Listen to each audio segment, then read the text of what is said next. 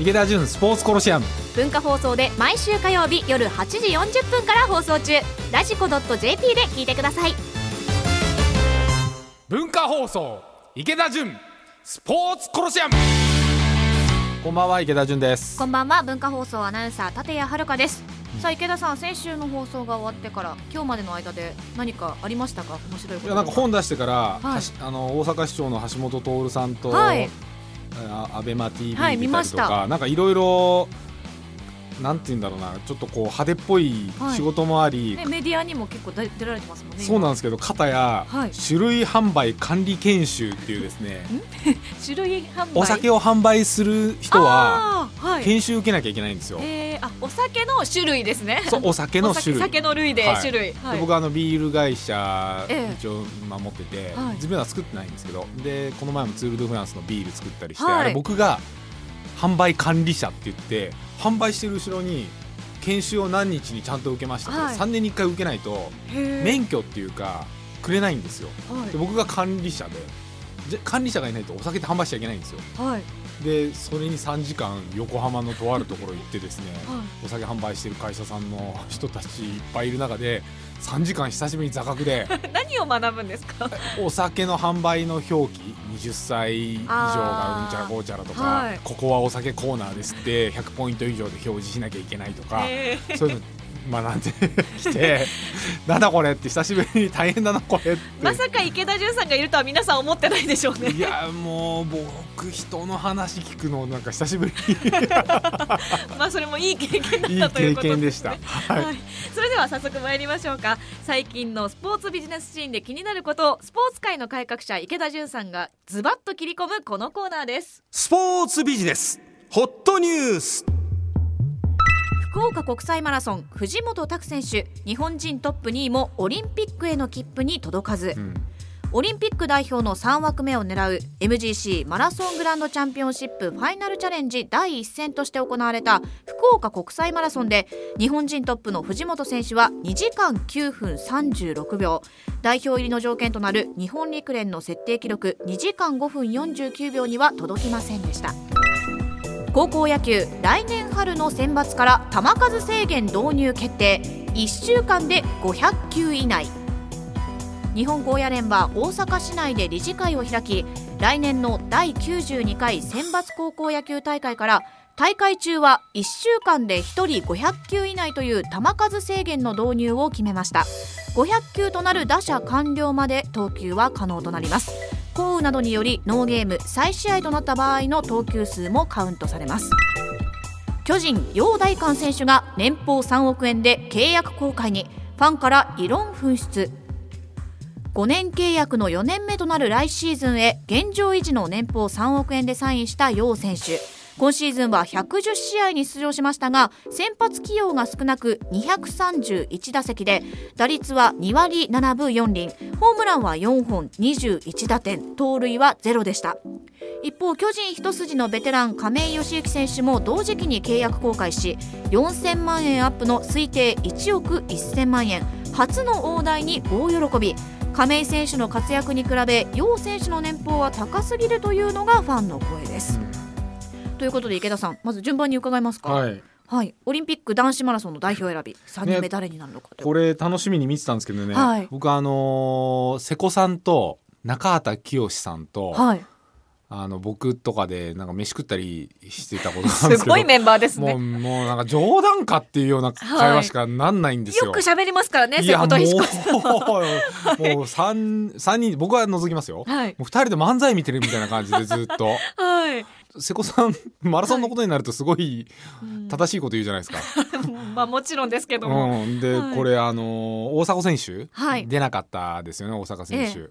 で出るか出ないか含めてこう駆け引きがあってみたいな話をテレビでされてるの見てて、でこの高速コースであの福岡？はい。楽しみに見てたんですけどあタイム出なかったなーって思いながら。30キロくらいまでは日本記録更新ペースでいいペースで走ってたんですけどね。そこからやっぱりちょっと落ちてきたと言いますか、うん。でもこれで東京マラソンですよね。そうですね。3月の。えー東京マラソン3月1日と琵琶湖毎日マラソン、うん。この全部で3つの大会の中で2時間5分49秒を切って一番速い人が選ばれる、いやだから大阪選手出んのかな出ないのかな出ないんじゃないのかな。だってこう3月はいい一番速いタイム持ってるじゃないですか。破られなかったら大そうです迫選手じゃないですか、ね。はい。MGC 3位の大迫選手が該当者がなければ選ばれると。この瀬古さんが言ってたんですけど僕も昔マラソンやってたことがあるんではい。分かるんですけど、3月に出たらオリンピック結構厳しいって瀬古さんもおっしゃってて。近すぎるということですかね。近すぎる、ええうん。でも今回も高速コースでうん。破られなかったから出ないで選ばれるのかな、ままあでも勝手なこと言うと、ね、瀬古さんに怒られるから言わないようにしなきゃいけないんですけど。まあ2時間5分49秒ですからね。あのとはいえ出るんですか立谷さん？私東京マラソン実は当選して出るんですよ。初？いやあの実は3年連続で当選してはいちゃんとも走るんですか？ちゃんと走りますよ。あの仮装でなんか被って出るんじゃないいやいやいやあの自己ベスト更新を目指してということで。あのトップランナーが走ると結構すれ違いがあるんで私は出てくれると楽しみなんですけどね。僕も昔出ましたよ2あ回。そうですか。はい。第3回大会とかに出たのかな？はい。一応3時間15分ぐらいでネットタイムで走った当時もうすごい走り込んでたんで。ええボクシングやってたんで、はい。毎日走っててはい。でこのままフルマラソン行ったら走れると思って体重ももう今より1 0キロ以上軽かったし。ええそうですか。で1回目は走ったんですよ、はい。で2回目連続で出たんですけど、その年に初めて2月から3月になったのかな東京マラソンが。で3月って会社の決算月であー忙しい。2月の時はすっごい調整できたんですけど、はい。3月いきなり調整できなくなって、はい。体重が落ちなくてですね銀座で足の裏の腱がちょっと切れてしまい、はい。そのまま裏通りまで足引きずって歩ってタクシー乗って家帰りました。乾燥しなかったってことですか？そうできなかったその時の服とか、あの晴海の方に届いてるんですけど、はいもう取りに行けなくて処分多分されたと思います。そうですか。そんなこともあったんですね。そうですね。私タクシーに乗らないことをまず頑張りたいと思います。はいもうそれよりやっぱりあれじゃないですか、はい高校野球のねえ、球数制限導入 ついに決定。数制限してないですよね。一週間で500球までとい500う。球本気で投げたら大変ですよ。いや、かなりですよだってね。プロ先発して大体100球で降板するんですけど、やっぱり1週間投げないですからね。そうですよね。まあ100球ぐらいでね、はいやっぱ肩って結構きますからね、ええしかもこれ1週間で500球ってことは別に1試合200球投げてもいいんですよね。そうですね。そこに基準はないっていうことですもんいね。やー意味あんですかねこれね。これまでのあの1週間で最大投球数2006年のあの斉藤佑樹投手が689球投げていたということでうわーでもかなり稀なパターンですよね500球以上っていうのは。いやそれより何より1試合でどんだけ投げるかですよね。そっちで制限した方がいいんじゃないかっていう意見も。いやだと思うんですけどねやっぱプロだって100球ぐらいではい。ボールかなり下手ってきて、僕ねレーダーで撮ってたんで回転数とか一気に落ちるんですよ、ああプロですら。そうですよね。でそれを高校生のやっぱこの成長の時期に連投するのは、はい。うんちょっとどうかと思うんですけどね。ルールはとりあえず作るんじゃなくてなんか本質的な意味のあるルールなのかどうか、これ意味ない気がするんだよな。はい。はい。楊大寛選手の年俸が3億円は高すぎるのではないかというファンからの異論が噴出しているということですが。うーん。いかがですか、274、うん。4ホームラン、はい。21打点。盗塁ゼロ。はい。って見ると3億は高いんですけど、うん。これ前年度いくらだったんですかね？前年度5年契約五年契の約次が4年目ということですね。なので現状維持の年俸3億円、もうしょうがないですよね。うん。契約なんで、まあそうですうね、ん、ファンは異論を噴出。はい、まあそういうもんですけど契約ですからね、うん、で多分5年契約の4年目なんですよね今年、はい。来年5年目ですよね。はい。来年成績来年が4年目。来年が4年目。はい。そうか。じゃあ来年も微妙かもしれないですよね。再来年すっごい成績いいと思いますよこれ。ああやっぱり最後の年はいや このそういうもんだから。つ続けなきゃいけないからよくなる、いやだからちょやっぱりねこう複数年とか長期契約ってはい。良くないって言われてて、はい、あのちゃんと分析誰かがしてみるといいんですけど僕一回やったんですけど、ええ、3年契約すると1年目とかダメなんですよ成績。ああまだ先があるからと思って。だそりゃそうですよね、まあ。消耗品的な肩の部分もあるかもしれないし、はい。まあ陽大君はバッターですけど別に活躍しなくたって3億入ってくるわけですよ。確かに。うん、でやっぱり最終年にみんな頑張るんですよ。契約取りしてほしいから。で最終年の成績で本当はいけないんだけど、はい翌年やっぱり複数年の人って評価されるんですよ。これで陽大館がはい。3割ぐらい打って、あのー30本とか20本とかホームラン打って、はい。まあ、打点とかも506080とかいくと、うん、次どんぐらいだ？5億ぐらい。あーやっぱりいてもらわなきゃ困るってなるわけ。いやなるし他の球団が欲しいってなるしそうすると他の球団は3億以上のもっと高い値段で取りに来るし、ってなるとやっぱ5億とか4億5千万とか提示しなきゃいけないわけですよね。もうだからね複数年やるとそういう宿命ですよ。で一方で亀井選手、はい。推定1億1000万円。うん、で284のはい。13ホームランで55打点、はい。盗塁球。まあ素晴らしいですね。素晴らしいですね。うん。比べるとまたねそうやって見えますね。うん。でも亀井選手って結構ね、あのー代打とかで出てくるから、うん。やっぱ FA で一回行くと陽大館日本ハムから来たじゃないですか、はい。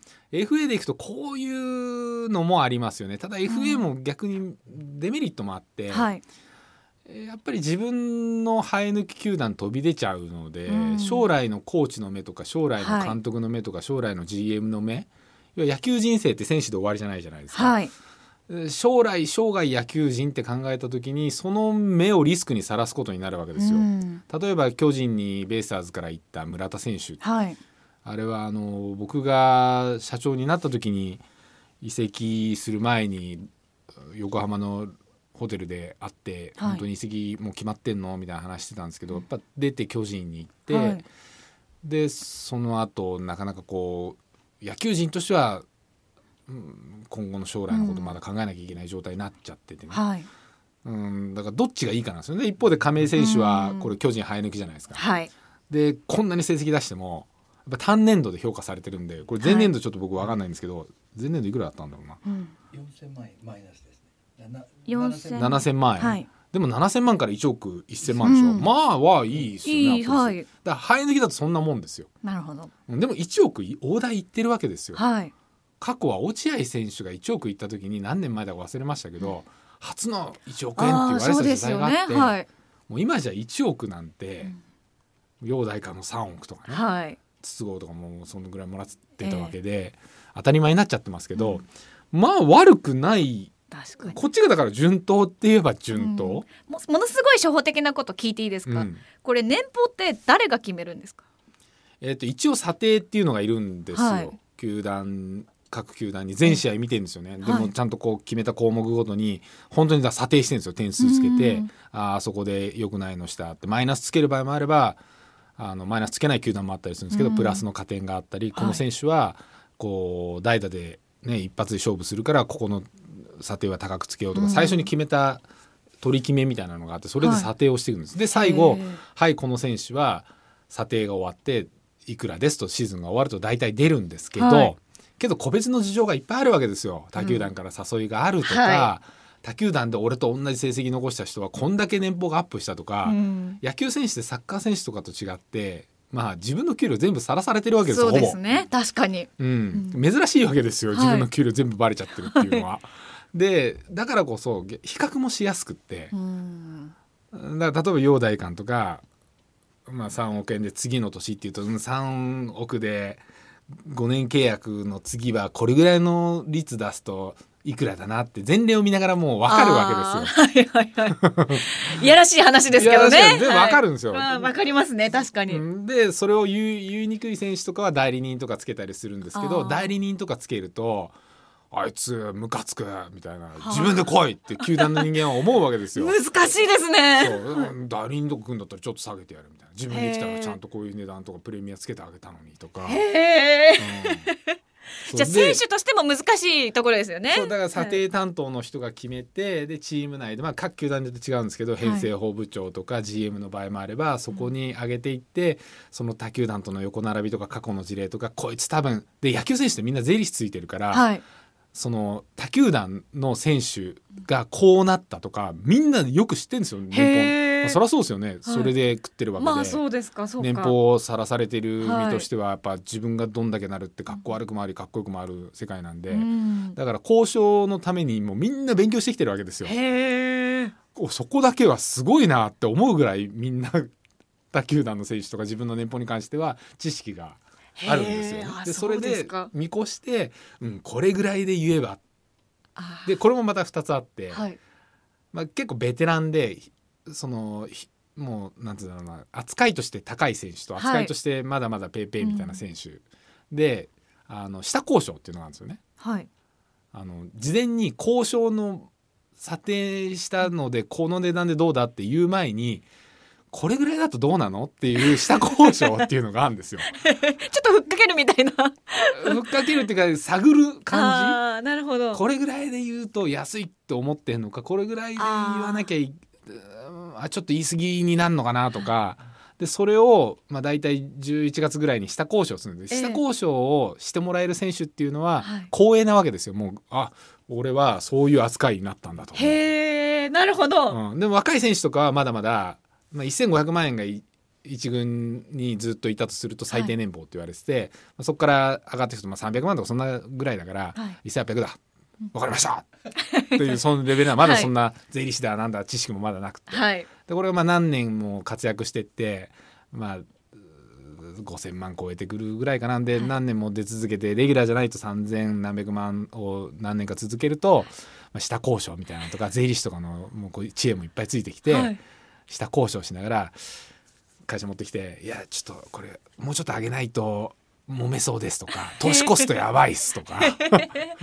ああ大体そのあたりじゃあそのベテランと若手のこう境目みたいなのがあるわけですね。あるんですよ。へえ面白いですね。そうそれで年俸をいやこれぐらいで提示しようって GM とかはい。編成部長とかそういう最後決めてって、ええ。それで年俸球団でこうやるじゃないですか。はい。でよくニュースになってるじゃないですか、はい、球団事務所出たところには記者がいっぱいいて「うん、いや今日はサインしませんでした」とかあ「一発サインです」とか、ええで一発サインするとその球団事務所の近くのないしは球団事務所の中なんですけど、記者会見のところに行って「1億何千万でサインさせていただきました」評価いただいてありがとうございますみたいな話もあるし 一方で揉めてこあはい、う 年越すみたいなケースもあるし、で今の時期結構ねそこが出てきますもんね。そうそうそう。はい。だからまあ一大行事みたいなもんですよね。野球ってうまいんですよシステムが。はい。そうやって1年間いろんな仕組みでシーズンが終わりました、あで秋キャンプです、うん。で今度年俸です、はい。ってやっぱ年俸も一つのショービジネスみたいになっててだこうやっていろんなニュースが出るから接点になってるわけですよ一般の社会との。うんはい。うん、年俸って選手からすると嫌かもしれないけど、はいまあお金ってみんな好きじゃないですか人の給料が特に。そうですね。でねまあヤフヤフーとかでも見ててねなんかこう障害獲得年収の高い企業ランキングとかあるとみんなクリックしてるじゃないですか。見ますね確かに、うん、キーエンス一番とかはいはいはいね。見ます見ます。ちあょっと比べてみたりしますよね。そうそうそう 確かに。まあ選手だったら嫌な気持ちはわかりますけどね。そうですね。もそれも含めてこのシーズンオフの楽しみと言いますか。そうなんですよ。ありますね、はい、だそうやって決まっていってんですよ。だから陽大館選手の僕年俸3億円は、そもそも契約だから。まあ。成績下だったから僕この3億円の契約もうもうおこがましくてもらえないんで1億返上しますみたいな。絶対言わないから。確かに確かに。それは私でも絶対に言わないと思いますもん言わないでしょ？い。や3はい、億もらえるのはもらえます。契約ですはい、それはそうですね、ああじゃあこれからはちょっとこの人下交渉あったのかなっていう目でも見てみますそうだから僕が陽大館を楽しみとするなら、はい。まあ4年目もちょっと頑張るかもしれないけど5年目ですよね。ああどこまで伸びるか。それもまた楽しみですね。でどこまで成績出すか確かに。絶対万全の状態で来るはずなんで。やっぱり最終年はすごいなっていう楽しみがありますね。すごいので来るでしょう。はい、でまたその後どれだけ上がるかっていうのもありますからね。はいはい。ということで今週のスポーツビジネスホットニュースをお伝えしました、はい。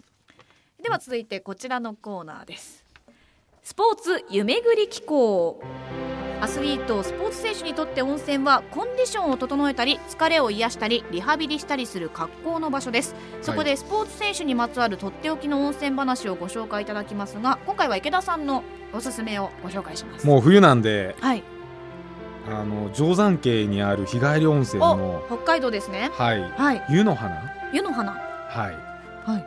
これがですねスキーシーズンにスキー滑った後にはい僕息子とよく入りに行くんですけど。ああそうですか。はい。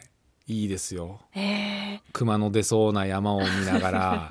この前見ました？帯広の街中熊ヒグマしてたやつ。ニュースになりましたね。この周りも結構ヒグマ出るんですよ。ああそうですか。この前行った時僕親戚がこのそばに住んでて、でこの前はヒグマが出て自転車の人がヒグマに追っかけられて。へえ それで勇気ある人が車でヒグマに体当たりしたんですって、え そうそれで自転車の子に逃がしたって言ってて。でそういう。ね。なんか海外のびっくりニュースみたいな。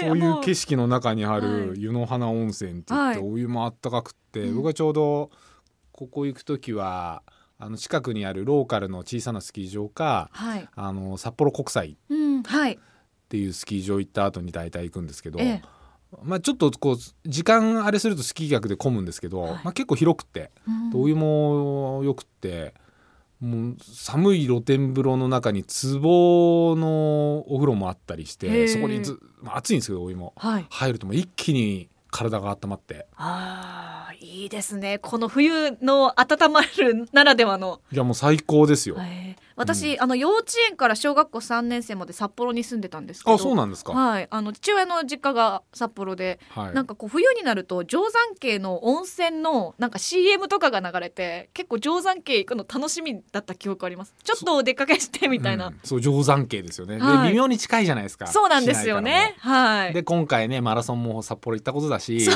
ですね。確かに大人になってから行ってないんでちょっと行ってみたいですね。このそばにノースサファリっていうよくわかんない。動物園とかもあるんですよ。そう犬ぞりとかやってくれたりする、えーすすごいワイルド系の動物園があって、うん、なかなかね魅力的で札幌国際いいっすよ雪いいあしそうですか。はい。僕はあそこ朝一で行って、はい。誰にもこう荒らされていないおーいいですね。ゲレンデをはい。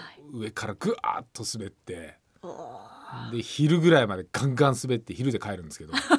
でそれでお風呂入って。湯の花行って。湯の花行って、はいでまたこれ言うとあの怒られるかもしれないですけど、はい。僕親父がさ北海道の人間なんでええ。いてで、まあ、もう年齢もいってるので、はい。運転してもらって、はい。そのね、ビールとか湯上がりにとか飲まないじゃないですかもう、家帰ってから飲むっていうから、ええ。じゃあちょっと俺あの札幌クラシック飲んでいいって言いながら、う んいいとこ取りで。北海道限定のビールを生ビールで飲んで ですね。はい。で帰りにもう疲れて車の中で息子と寝て着いたらおじいちゃんの家っていう、最高のツアーですね。最高です。そしたらもうおじいちゃんの家だからおじいちゃんも孫大好きだからそうですよね。僕もお孫さんのためなら。そのままそのままお酒飲んでもう終わりですよ。池田さんもそういうことあるんですね。なんかそういうイメージないですもん。きっちりされてそうだから。いやいや僕あのスキー大好きでええ。もう子供の頃からずっとやってるんで、はい。あので北海道育ちなんで、はい。北海道に行くんですよ結構。はいでその度にこの温泉に湯の花に入りに行ってはい。ちょっとほっこりするエピソードでしたね。はい、はい、えーアクセスご紹介します。札幌方面からですと JR 函館本線小樽駅下車小樽駅前より高島三丁目に行きおよそ10分で、えー手宮一丁目のバス停を降りたところです、えー小樽駅前からの無料送迎バスもあるということですえー大人の利用料金は中学生以上670円となっています。今日は池田さんがおすすめする北海道定山渓の湯の花ご紹介しました。さあということで今日もエンディングです。はい、種類販売管理 講習？ゴシュいやもうこれはもう僕インパクト絶大今週の ビッグトピックですよ。もう久しぶりですもんあの雰囲気。あスーツ着た日本ボランタリー協会一般社団法人の先生がいらっしゃって3時間テキスト見ながら話聞いてもう眠いんだけど たまに興味あるし一応聞かなきゃいけないじゃないですか。はいでちゃんと頭に入れてあこうやって皆さんお酒を販売される方っていうのも、まあ、3年に1回研修受けるんだと。ご苦労があるんですねいやもう僕も酒をあの販売する身として持っとかなきゃいけないのでそうですねいやもう心して3時間行ってみてください もう。ちょっと行ってみたいですね。3時間授業を受けるってもうな確かに。かななか。なかか大人になってからないですもんね。なかなか大変。いやでも今週はその種類販売の話と東京マラソンでタクシーに乗った池田さんと温泉であのグダグダになる池田さんという人間らしい池田さんがすごく垣間見えました。いやもう種類販売でさらけ出してきましたよいつもねバリバリ働いてるイメージのお話が多いんで。最後にねビデオがな流れるんですよ、はい。あのよくあるじゃないですか。必ず公衆ビデオみたいな。必ず最後ビデオでしょ。ビデオを見ててこれがまた意外にクスって笑っちゃうシーンとかがあって。うまくできてる意外にねあの女の子がその種類販売に憧れてるんです私。1階のあの販売員なんですけど種類販売管理者になりたいんです みちたいなょっとドラマ仕立てみたいな、これ見てちょっと面白くて、えー、ちょっと興味ありますね。はい。皆さんもね、はい。ぜひぜひっていうのもおかしいですけど。何かの講習に行っはい。て最後にビデオを見てきてください、さあということでこの辺りでお時間となりました。ここまでのお相手は池田純と文化放送アナウンサー立谷遥でした。ありがとうございました来週もまた火曜日に。